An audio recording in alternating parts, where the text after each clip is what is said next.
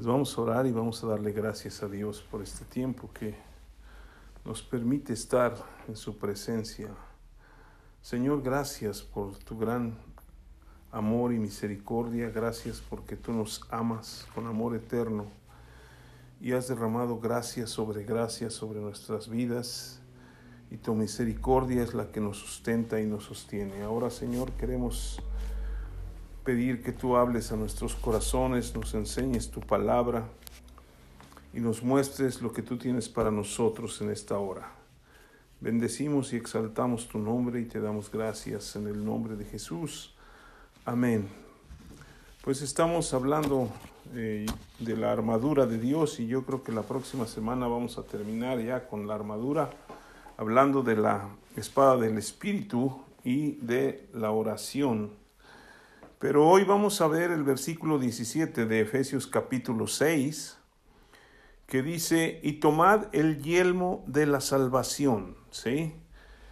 Tomad el yelmo de la salvación, es lo que nos está enseñando el apóstol Pablo, repetimos un poco más desde el inicio, dice el versículo 10, por lo demás, hermanos míos, fortaleceos en el Señor y en el poder de su fuerza, vestíos de toda la armadura de Dios para que podáis resistir, para podáis estar firmes contra las acechanzas del diablo, porque no tenemos lucha contra sangre y carne, sino contra principados, contra potestades, contra gobernadores de las tinieblas de este siglo y contra huestes espirituales de maldad en las regiones celestes. Y dice, por tanto, tomad toda la armadura de Dios. Y hemos estado viendo cada una de las partes de la armadura, que son siete, pero yo quería también hacer una reflexión en cuanto a que la lucha espiritual o la batalla o la guerra espiritual que nosotros le llamamos, es muy diferente entrar en una guerra para alcanzar la victoria que desde la victoria entrar en la guerra. ¿Por qué? Porque nosotros ya somos más que vencedores por medio de Jesucristo. Entonces, cuando nosotros entramos a la lucha espiritual o a la guerra espiritual, y queremos alcanzar la victoria, nos cuesta más trabajo.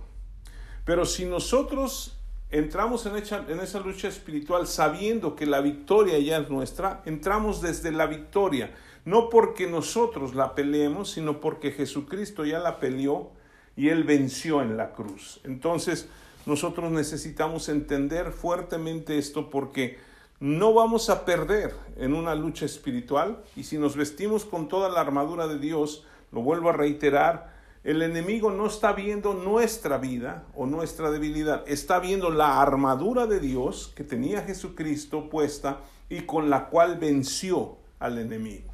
Entonces nosotros tenemos que caminar desde ese punto. Ahora, el yelmo de la salvación, en palabras muy sencillas, es un casco que protegía al soldado de golpes tanto en la cabeza como en la cara y era parte de la armadura de un guerrero y era muy importante. ¿Por qué? Porque muchas veces el simple hecho de que llegaran a golpearlos, ya sea con una espada o cualquier otra cosa, pues les, los podía atontar y era más fácil de, de, vencer. Entonces ellos idearon un casco que después tenía una especie como de careta y, y era muy importante toda esa parte porque ellos se protegían tanto de espadas o de, o de palos o de cosas que se rompían y les lastimaban o les pegaban en la cara, ¿sí? Entonces es importantísimo que nosotros nos pongamos el yelmo de la salvación. Si nosotros recordamos lo que habíamos dicho en Isaías 59, eh, cómo habla ya proféticamente de lo que es el, el este, la, la, armadura de Dios. Y en, el versículo 17 eh, dice, pues, pues de justicia se vistió como de una coraza y con yelmo de salvación en su cabeza.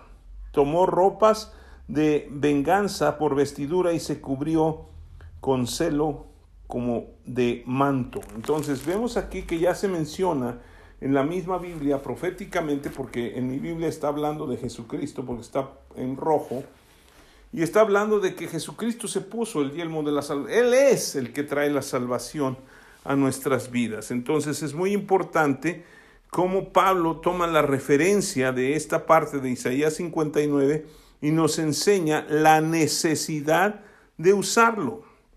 Ahora, actualmente, eh, sobre todo en algunas actividades o deportes, es de suma importancia usar el casco o yelmo, ¿sí?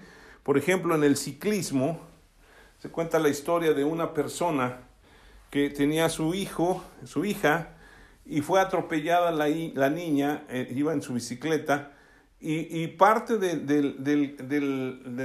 auto le golpeó y, la, rueda pasó por, eh, pegándole en el hombro y, la, y cerca de la cabeza. Y decían que si no hubiera tenido el casco, la niña hubiera muerto. ¿Por qué? Porque le hubiera aplastado totalmente la cabeza y al final solamente resultó con algunos daños en su hombro, pero la cabeza estuvo bien. No obstante, en otro, en otro accidente, una persona eh, iba, iba en, una, en una bicicleta, se estrella y como no llevaba casco, lo primero que, golpeó en el pavimento fue su cabeza. Y al golpear su cabeza en el pavimento se, fracturó y ahí mismo murió. Y otras personas decían, si él hubiera traído un casco, el casco le hubiera salvado la vida. Ahora, hay personas que piensan, sobre todo en el motociclismo, que eh, el, el, casco es para proteger los codos, porque luego los andan cargando aquí colgados en el codo o, es para proteger la moto en la parte de atrás, porque ahí la ponen, pero no se lo ponen y es vital, ¿sí? Y así como para el ciclismo o para el mismo, este, la lucha grecorromana hay quien usa los cascos eh, o, o, una especie de casco o en el motociclismo, es muy importante, así como para ellos es tan importante, es mucho más importante en la vida de un creyente el ponerse el yelmo de la salvación, ¿sí? ¿Por qué? Porque el yelmo de la salvación o el casco en, varios deportes o en, unos transportes puede hacer la diferencia entre la vida y la muerte.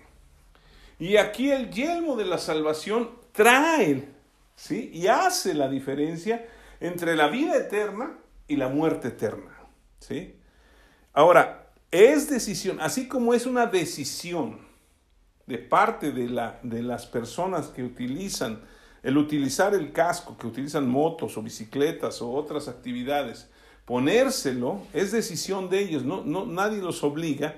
Así también es decisión de cada persona ponerse el yelmo de la salvación o no. ¿sí? Y esto es importantísimo porque nosotros ya tenemos, eh, cuando nos ponemos el yelmo, ¿sí? Nosotros estamos tomando la salvación que recibimos a través del sacrificio de nuestro Señor Jesucristo. Y vamos a hablar un poquito de lo que es la salvación, ¿sí? Porque la gran mayoría de los creyentes o los seguidores de Cristo dicen que son salvos, pero muchas veces no entienden cuál es la salvación, de qué somos salvos. Y, la primera referencia que, podemos ver en Éxodo, eh, eh, en Éxodo capítulo 14, ¿se acuerdan cuando eh, los israelitas habían salido de Egipto y ya iban este, para, para la tierra prometida? Y llegan al punto donde el ejército de los, de los este, egipcios venía tras de ellos y de repente se, encuentran frente al Mar Rojo, ¿sí? Y entonces están en, un dilema porque empiezan a protestar y le dicen a Moisés, oye, pues mejor hubiéramos quedado allá, porque aquí estamos atrapados entre lo que es el mar y lo que es los, el ejército. Pero en el versículo que vemos aquí, cuando, cuando el versículo 13, el, el, el siervo de Dios Moisés les dice, y Moisés dijo al pueblo, no teman, estad firmes y ved la salvación que el Señor hará hoy con vosotros, porque los egipcios que hoy, sabéis, hoy habéis visto, nunca más para siempre los veréis. Habla de la salvación, ¿sí? La salvación. Ahora, en referencia a este versículo, está hablando de el, los, el ejército egipcio, que eran los enemigos del pueblo de Israel, que venían en contra de ellos, y Dios hace y establece a través de estas palabras que les iba a dar salvación y nunca más volverían a ver a esos enemigos. Cuando nosotros nos arrepentimos, y eso lo vamos a ver un poco más adelante, y recibimos a Cristo y somos salvos, la primera cosa es que Dios perdona nuestros pecados, ¿sí? Cuando, ¿Por qué? Porque Jesucristo ya pagó por nuestros pecados en la cruz, ya murió por, por nuestros pecados, ya el sacrificio, ¿sí? Para nuestra paz ya vino sobre él, ya él venció y es su sacrificio es suficiente y recordemos que Jesucristo es considerado el Cordero de Dios que quita el pecado del mundo. Y en Hebreos la palabra de Dios también nos dice que Él perdonará nuestros pecados, ¿sí? los borrará y nunca más se acordará de ellos. Y esto es en referencia a que lo mismo estaba diciendo Dios acerca del pueblo de Israel. Nunca más van a volver a ver estos enemigos. Igual nosotros, el pecado que vivimos o que tuvimos o que ya traíamos desde Adán, ya fue limpiado. Cuando nosotros aceptamos el sacrificio de Jesucristo, somos la justicia de Dios en Él y entonces somos justificados. ¿De acuerdo? Ahora, más adelante vamos a ver el por qué o cómo es que si la salvación se pierde, no se pierde. ¿sí? Esto lo vamos a ver más adelante. Ahora, Básicamente, la salvación significa ser liberado de algo. En el Nuevo Testamento, la salvación se usa principalmente para referirse a la liberación de la muerte eterna por el pecado, a través de el sacrificio de Jesús en la cruz y entrar en el reino de Dios, ¿sí?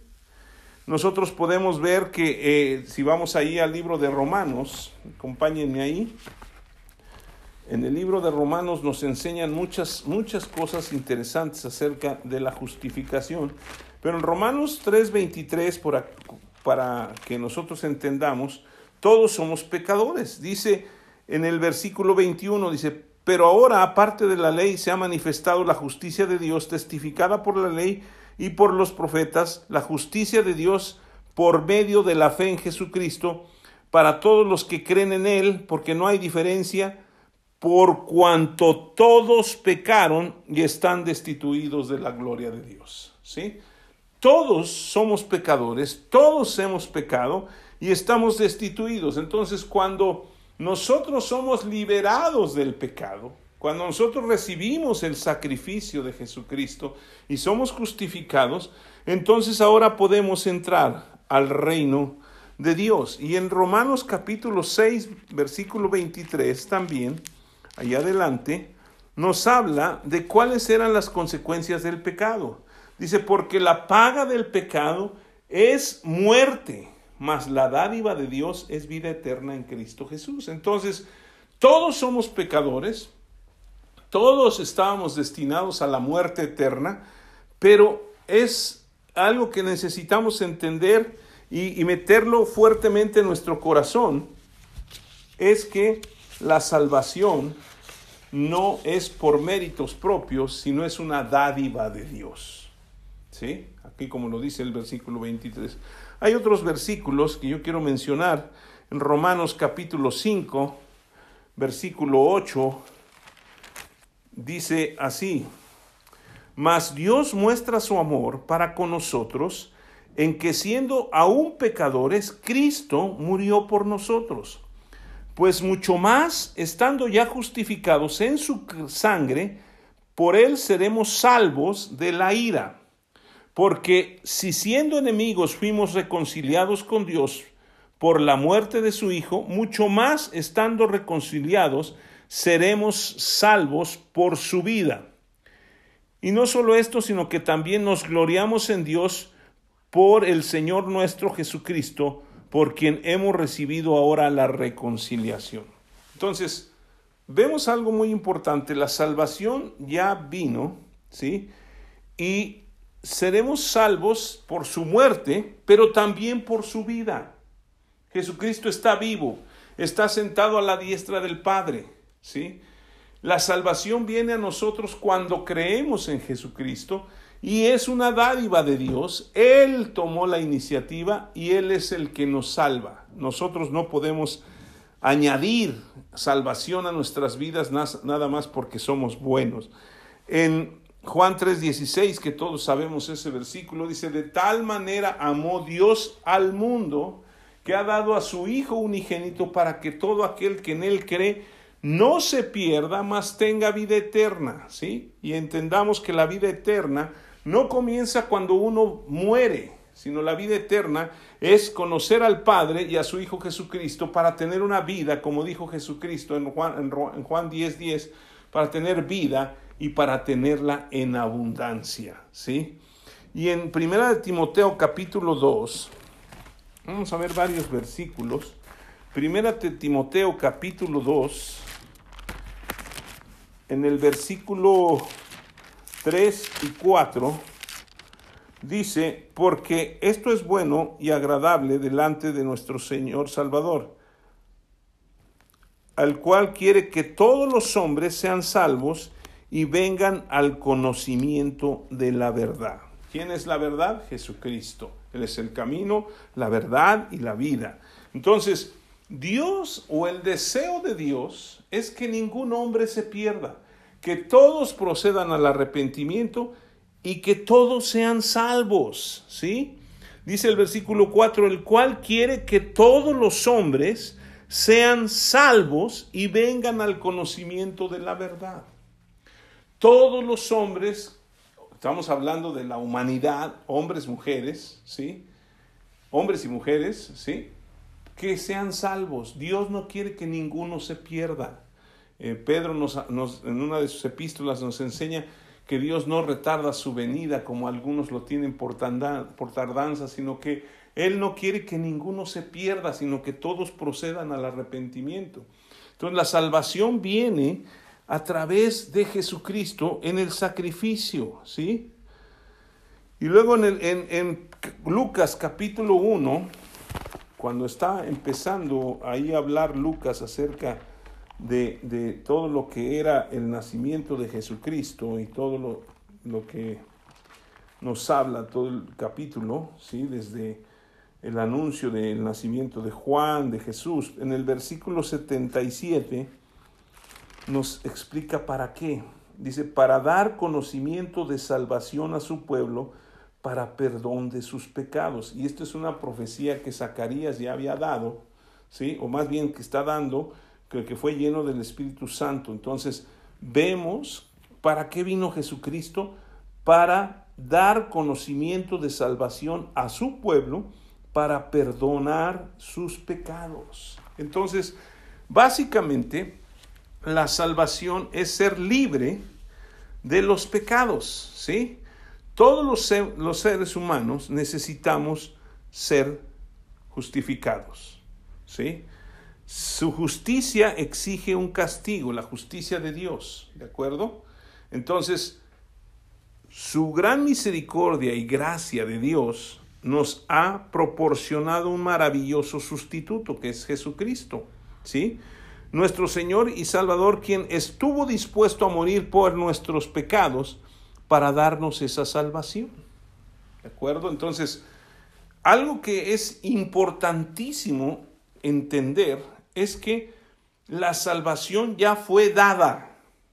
No la recibimos o no la tomamos porque somos buenos, por nuestras buenas obras, porque nos portamos bien, por eso no tiene nada que ver. Una, dos, la salvación ya fue otorgada a toda la humanidad, pero le corresponde a la humanidad, como decíamos hace un rato, le corresponde a las personas ponerse el casco o no, ¿sí? Tomar la salvación que ya nos fue dada. Hay muchas personas que dicen, es que si Dios es justo me tiene que perdonar. Dios ya no puede hacer nada, ¿sí? Ya lo hizo todo, ya tomó a su Hijo Jesucristo, lo envió aquí al mundo se sacrificó por nosotros, cargó en él todo el pecado del mundo, murió en la cruz, resucitó de los muertos, ahora está sentado a la diestra, está intercediendo por nosotros. ¿Y qué más queremos que haga? Pero hay gente que dice, no, es que si Dios es, justo, me tiene que perdonar. Si Dios es justo y nosotros no nos, no nos hemos vestido de la justicia de Dios, pues merecemos la muerte y la muerte eterna. Nos ha dado la opción, así como le dio la opción a Adán en el huerto del Edén y le puso el árbol del bien y del mal y el árbol de la vida, él tuvo la decisión y él escogió el árbol de la ciencia del bien y del mal, del cual le habían dicho no comas, porque si comes de él morirás. Del otro no tenía prohibido. ¿Sí? Entonces él escogió mal y escogió irse por el prohibido, el fruto prohibido. Ahora nosotros tenemos la opción y Dios respeta nuestra decisión y nuestra voluntad con libertad. Y nosotros podemos decidir tomar el árbol de la vida, que es Jesucristo, o seguir por el árbol de la ciencia del bien y del mal, que es la muerte eterna. Es decisión de cada persona, ¿sí? Es decisión de nosotros. Por eso necesitamos predicar el Evangelio, por eso necesitamos anunciar las buenas nuevas de Jesucristo, porque hay una respuesta y hay una solución al castigo que nosotros merecemos. ¿Sí? Entonces necesitamos ponernos el yelmo de la salvación. Ahora, ¿cómo recibimos esa salvación?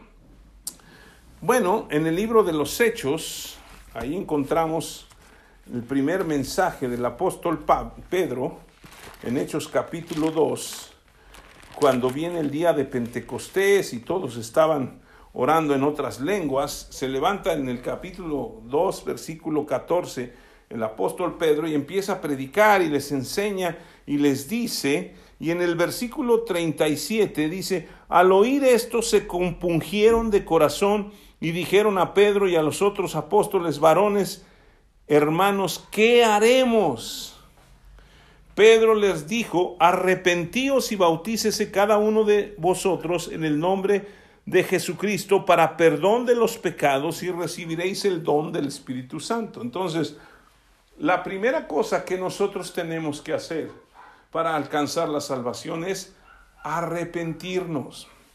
En el capítulo 3, otra, otro discurso del, eh, del apóstol Pedro, ¿sí? nuevamente nos enseña, dice el versículo 19, así que arrepentíos y convertíos para que sean borrados vuestros pecados, para que vengan de la presencia del Señor tiempos de refrigerio, y Él envía a Jesucristo que nos fue antes anunciado. ¿Sí? Jesucristo va a venir de nuevo, pero al final de cuentas, hay dos cosas fundamentales dentro de lo que es la salvación. Primero es el arrepentimiento del hombre, o sea, para poder recibir la salvación, que es un regalo de Dios, necesitamos arrepentirnos. Y segunda cosa es convertirnos, ¿sí? Porque la gente piensa que con que ya recibí a Cristo, ya yo soy salvo, pues sí, si eres salvo, pero necesitas un cambio en tu vida y necesitas convertirte o necesitamos convertirnos de las tinieblas a la luz, ¿sí?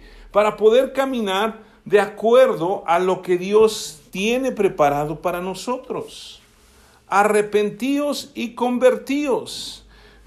Efesios capítulo 2, en el versículo 8 y 9 si quieren ir allí en Efesios, que estábamos ahí en Efesios 6, pero en Efesios capítulo 2, versículo 8 y 9 dice, porque por gracia sois salvos por medio de la fe, y esto no de vosotros, pues es don de Dios, no por obras para que nadie se gloríe.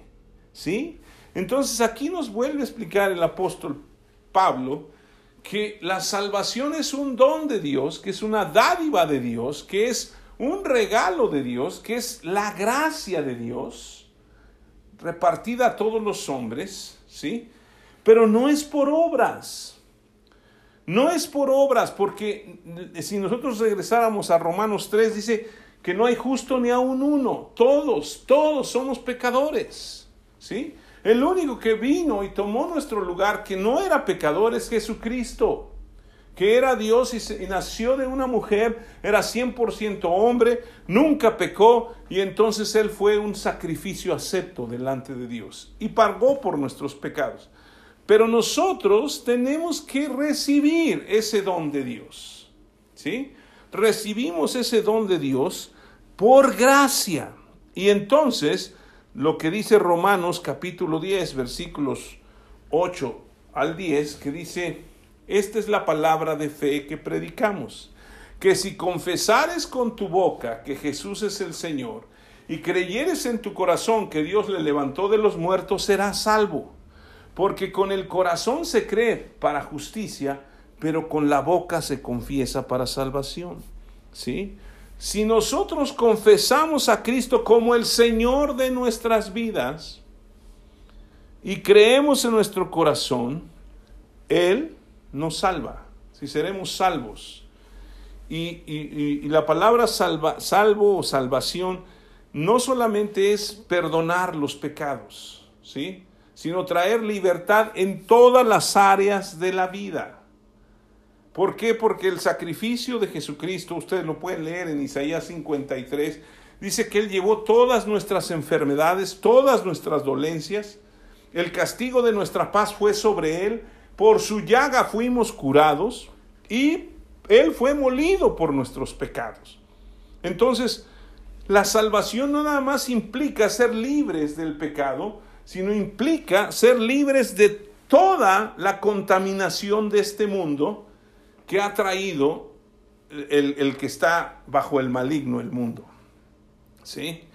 Es realmente la restauración del hombre a la imagen y semejanza del Dios Altísimo, como cuando Adán fue puesto en el huerto. ¿Sí? Así nosotros necesitamos ser restaurados. Nosotros no vemos que Adán tenía gripa, que tenía influenza, que tenía este, gastritis, que tenía colitis, que tenía itis, itis, ¿no? A lo mejor sí fue tontitis, pero al final de cuentas, ¿sí? No tenía ninguna enfermedad. Y eso es lo que Dios quiere que vivamos, salvación en toda la extensión de la palabra. Entonces, ¿cómo recibimos la salvación? Arrepentidos, convertidos y confesando a Jesucristo y creyendo en nuestro corazón. Ahora es importante, entender que la salvación no puede ganarse, ya lo habíamos hablado, si no es por obras, para que nadie se gloríe. No es que yo me voy a ganar la salvación porque soy una persona muy buena, ¿sí? Le doy a los pobres, hago muchas, muchas caridades, me porto bien, eh, eh, este, no digo mentiras, o sea, muchas cosas podemos decir, pero no podemos ser salvos. Hay personas que piensan, no, pues si yo soy una persona tan buena que no necesito a Jesucristo para poder ser salvos. No hay nadie que pueda ser tan bueno como Dios. El mismo Señor Jesucristo, cuando le dijeron, Maestro bueno, Él dijo, ¿por qué me llamas bueno? No hay nada, nadie bueno sino Dios. ¿Sí? Entonces jamás podremos igualar la bondad de Dios, pero sí podemos recibir, porque es un regalo que nos da Dios y que necesitamos recibir. Pero otra vez, vuelvo a hacer hincapié en esto. Nosotros tomamos la decisión. ¿Sí? Ahora, muchas veces nosotros nos preocupamos porque queremos que las personas reciban a Cristo, que sean salvas. Pero no nos toca a nosotros obligarlos, ¿sí? Es el Espíritu Santo el que los convence de pecado, de justicia y de juicio. Pero nosotros nos llamó Jesucristo a anunciar la palabra, a enseñar, a disipular, no nos mandó a que nosotros los salváramos. Sal, son salvos por medio del sacrificio de Jesucristo y por eso necesitan oír el nombre de Cristo, pero tienen que tomar ellos, cada quien su decisión. Y por ahí algunas veces hemos dicho que Dios no tiene nietos, no por el hecho de que yo haya confesado a Cristo como mi Señor y Salvador, automáticamente mis hijos son salvos. Ellos también tienen que tomar la decisión para ser salvos. Y la decisión está en nosotros, aceptar o no ese sacrificio. En Efesios capítulo 2, versículo 4, que ya habíamos leído ahí del 8, dice, pero Dios, que es rico en misericordia, por su gran amor con que nos amó, aun estando nosotros muertos en pecados, nos dio vida juntamente con Cristo. Y vuelve a decir, por gracia sois salvos. Y juntamente con Él nos resucitó y asimismo nos hizo sentar en los lugares celestiales con Cristo Jesús y mostrar en los siglos venideros las abundantes riquezas de su gracia en su bondad para con nosotros en Cristo Jesús. Y después viene el 8 y el 9 que habíamos leído. Pero vemos aquí algo muy importante, ¿sí? Él nos ha dado vida aun cuando estábamos muertos en nuestros pecados, ¿sí? Y esto es muy importante porque, porque ha, ha habido una eh, alguna percepción entre muchas personas y teólogos y estudiosos de la Biblia que, que si la salvación se puede perder o no se puede perder. ¿Sí? Y pues yo los voy a dejar con esa misma duda porque yo no quiero meterme en una situación. Para mí la salvación no se puede perder cuando realmente hay una arrepentimiento, una conversión, una confesión y un creer, o sea, un cambio de vida.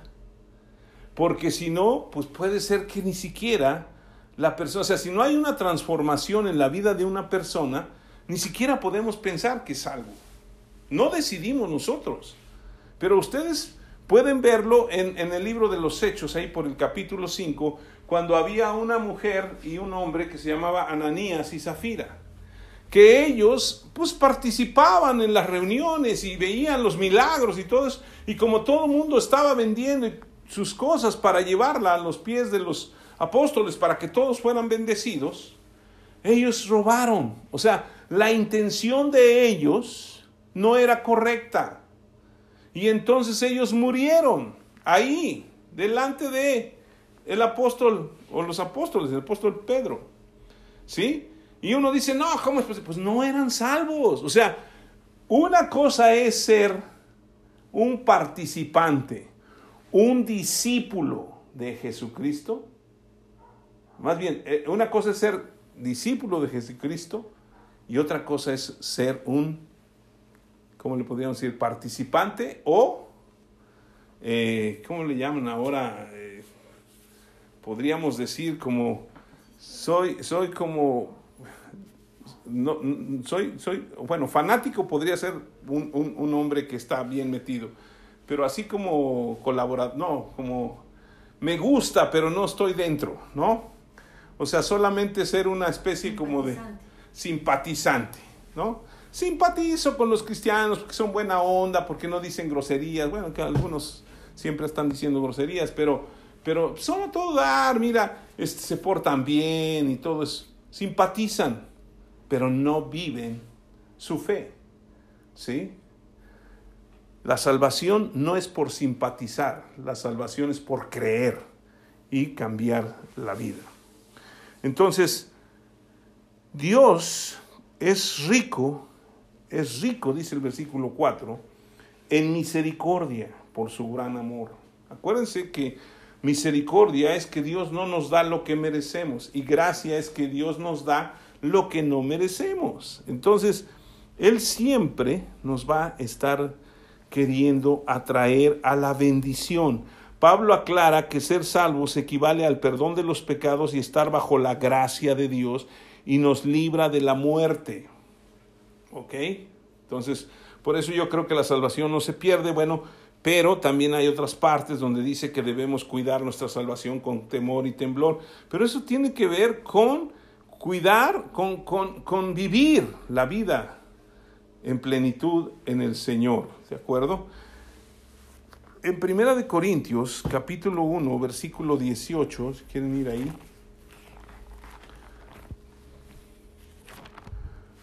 Primera de Corintios 1 y versículo 18 dice, porque la palabra de la cruz es locura a los que se pierden, pero a los que se salvan, esto es a nosotros, es poder de Dios. ¿Sí? Pues está escrito, destruiré la sabiduría de los sabios y desecharé el entendimiento de los entendidos. Entonces, aquí nos está hablando que mucha gente, ¿sí? La palabra de la cruz es una locura.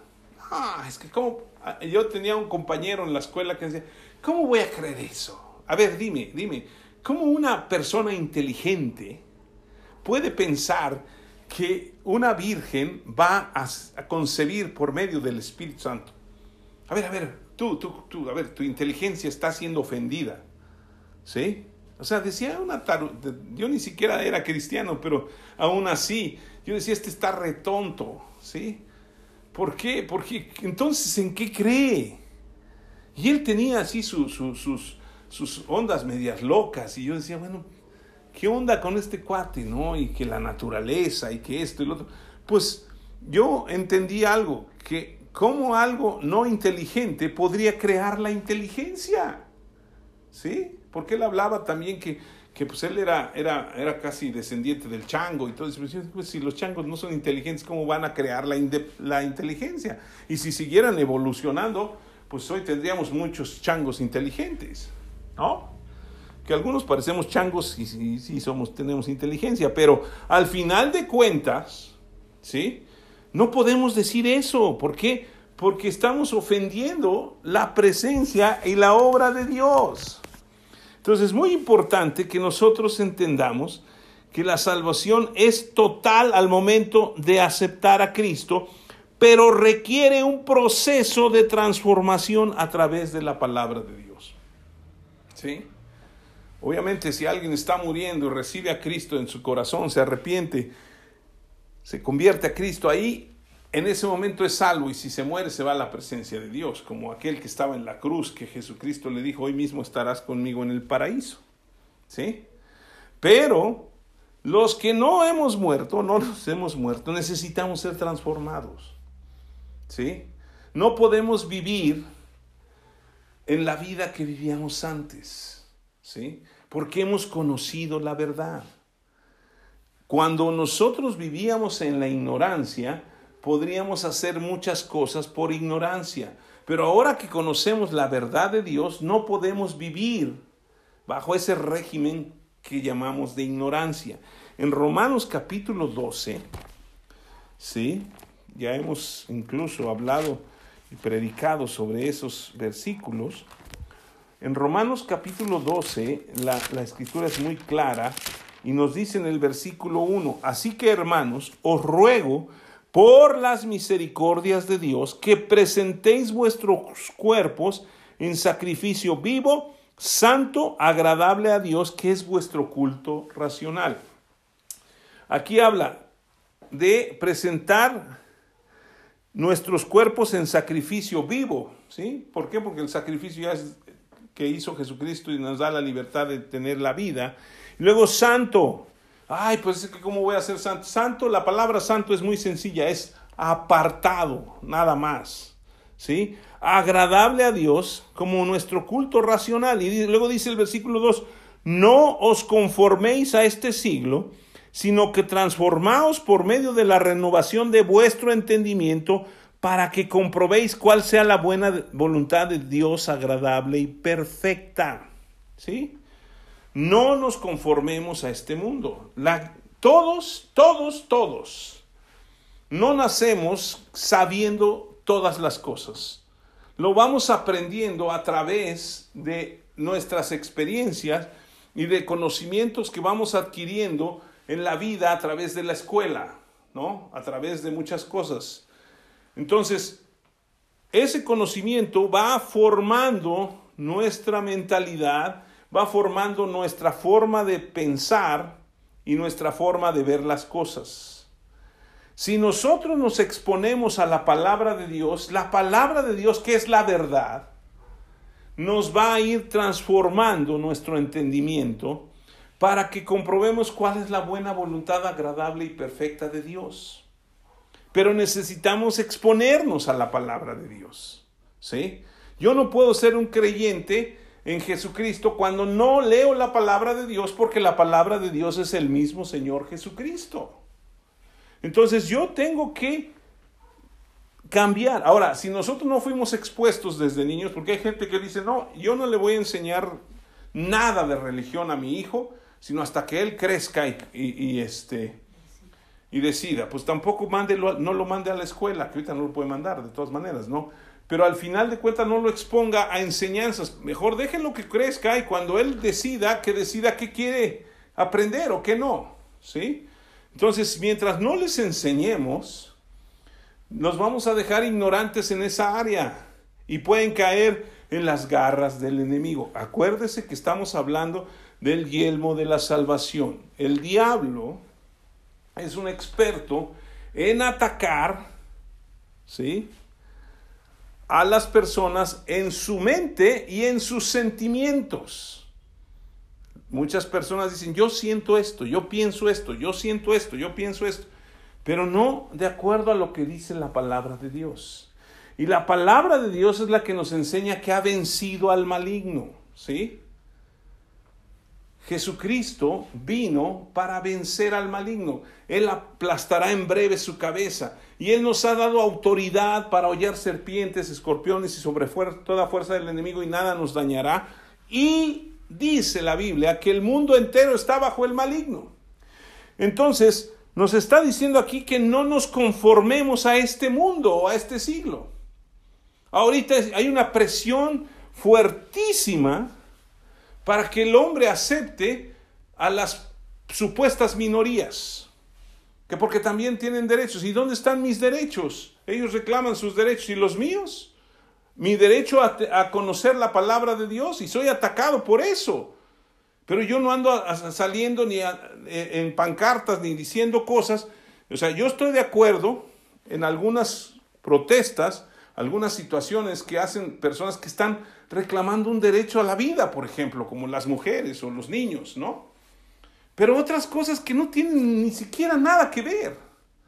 Son conductas aprendidas, conductas que, quieren imponer en otras personas. Y yo como, como es, soy un, hombre que creo en Dios, no me voy a conformar, no me voy a, no me voy a, acomodar a, esas, a esos pensamientos. Me voy a transformar por medio del conocimiento de Jesucristo, renovando mi mente y mi corazón. Entonces, si yo me pongo el, casco de la salvación, voy a resistir todos esos, esos bombardeos del diablo. Y son tan fuertes que hoy en día muchos creyentes están pensando en eso.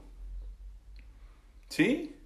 Hasta uno de los líderes de la religión popular ya dijo que sí está bien. Entonces, ¿dónde queda la palabra de Dios? Si se supone que es un líder que cree en Jesucristo y que cree en lo que dice la Escritura. Ah, pero como es una persona que tiene influencia, ah, pues le tenemos que creer. No es cierto. ¿Sí? ¿Se acuerdan de Herodes que, cuando habló, muy bonito y todo, dijo, dos de Dios, no de hombre? Ahí quedó fulminado. Nadie puede tomar el, el poder, nadie puede tomar el lugar de Dios. Dios es soberano y Él es celoso con lo que Él dice en su palabra. Entonces, no nos conformemos. Ahora, ¿cuál es la relación entre la salvación y el yelmo? En 1 Tesalonicenses capítulo 5,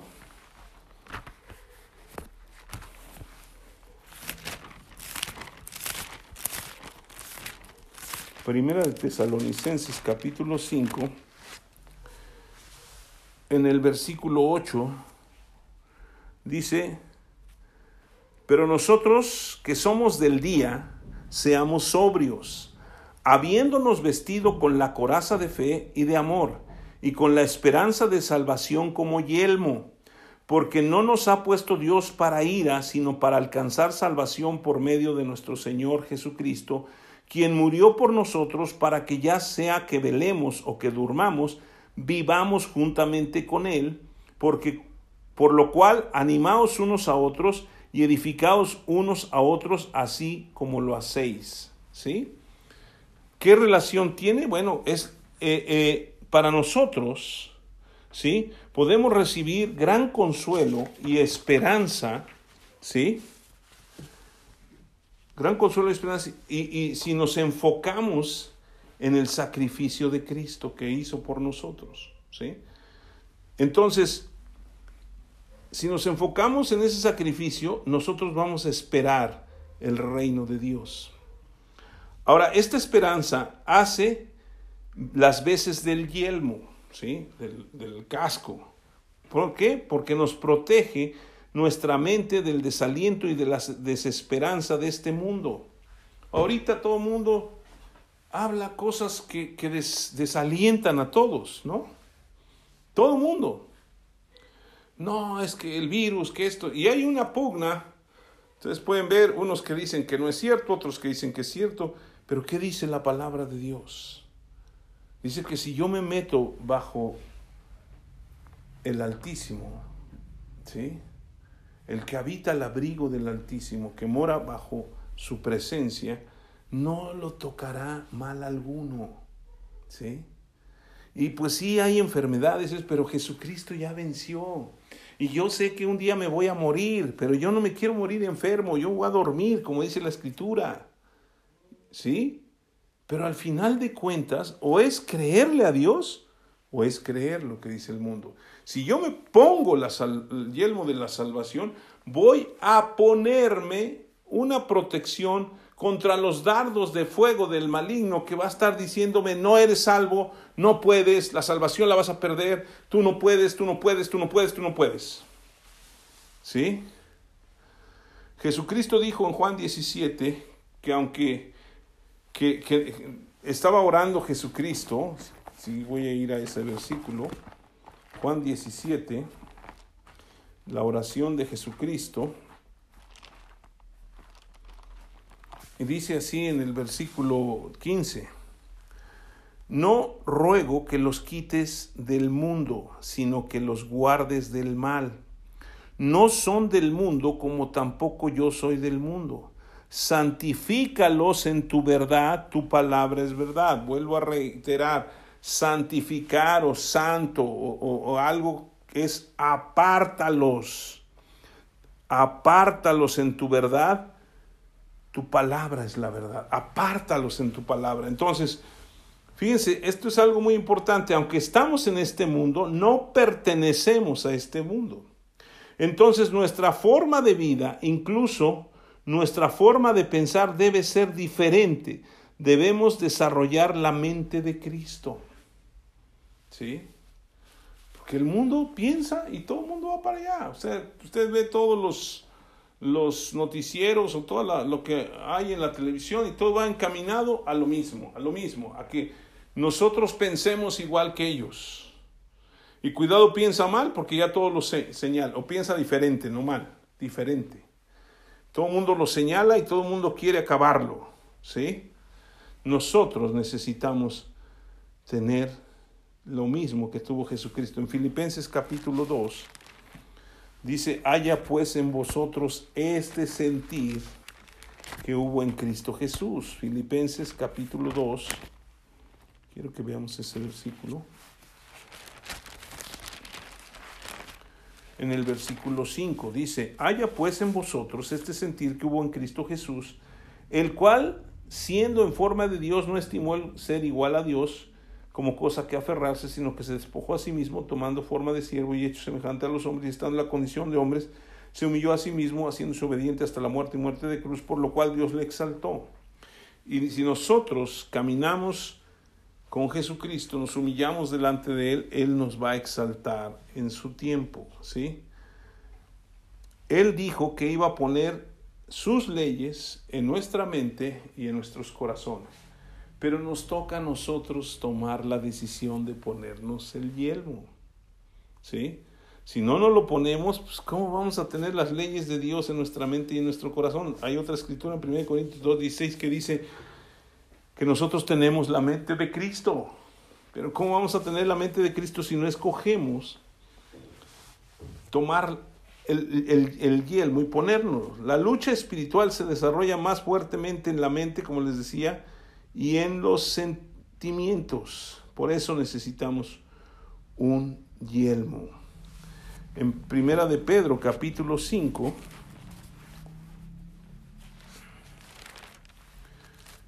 Primera de Pedro capítulo 5 versículos 8 y 9 dice, sed sobrios y velad porque vuestro adversario el diablo como león rugiente anda alrededor buscando a quien devorar, al cual resistid firmes en la fe, sabiendo que los mismos padecimientos se van cumpliendo en vuestros hermanos en todo el mundo. Mas el Dios de toda gracia que nos llamó a su gloria eterna en Jesucristo, después de que hayáis padecido un poco de tiempo, Él mismo va a perfeccionarnos, afirmarnos, fortalecernos y establecernos, y a Él sea la gloria. Entonces, necesitamos estar a las vivas, porque Satanás anda buscando, como un león rugiente, a quien devorar. Y si nosotros no, nos, no tenemos el yelmo, nosotros estamos expuestos. Sin el yelmo de la salvación estaremos desprotegidos de los ataques de este mundo que bombardean nuestros pensamientos y nuestros sentimientos. Ahora, estas preocupaciones y los problemas propios de vivir en este mundo nos van a agobiar. ¿sí?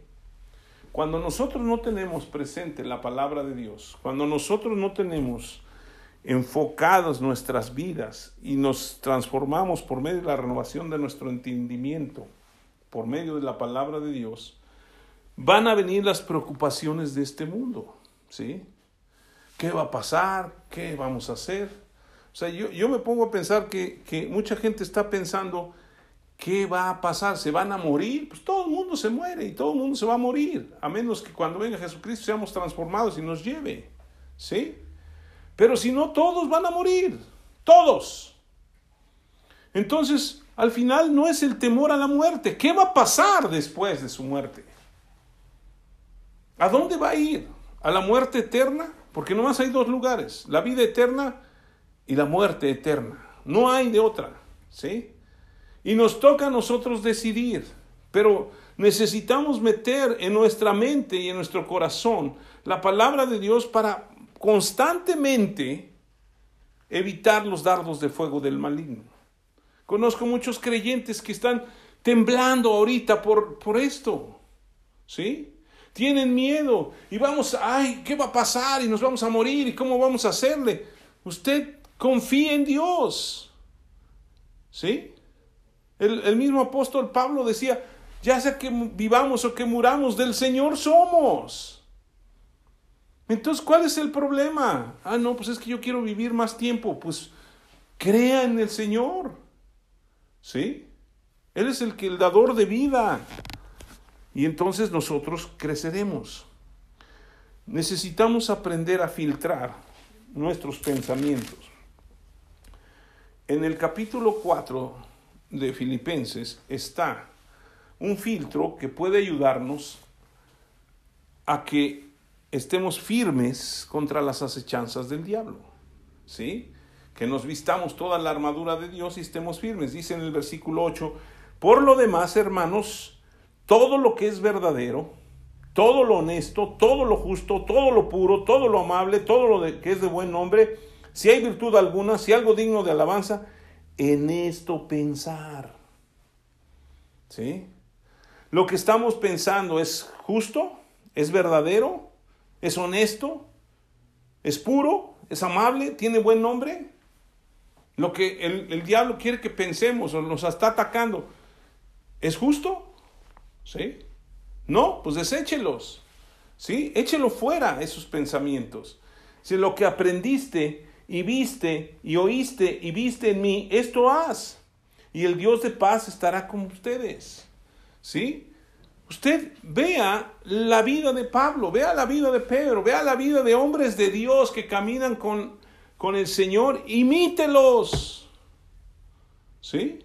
Yo veo hombres de Dios que están tranquilos, que están orando, pidiéndole a Dios porque se acabe esta pandemia, porque se acabe este, este, estas cosas, y clamando porque la iglesia reconozca a Jesucristo y muchos más vengan al conocimiento, pero no están temblando porque me voy a morir. ¿Sí? El apóstol Pablo decía, pues con Cristo estoy juntamente crucificado y ya no vivo yo, mas Cristo vive en mí, lo que ahora vivo en la carne lo vivo en la fe del Hijo de Dios.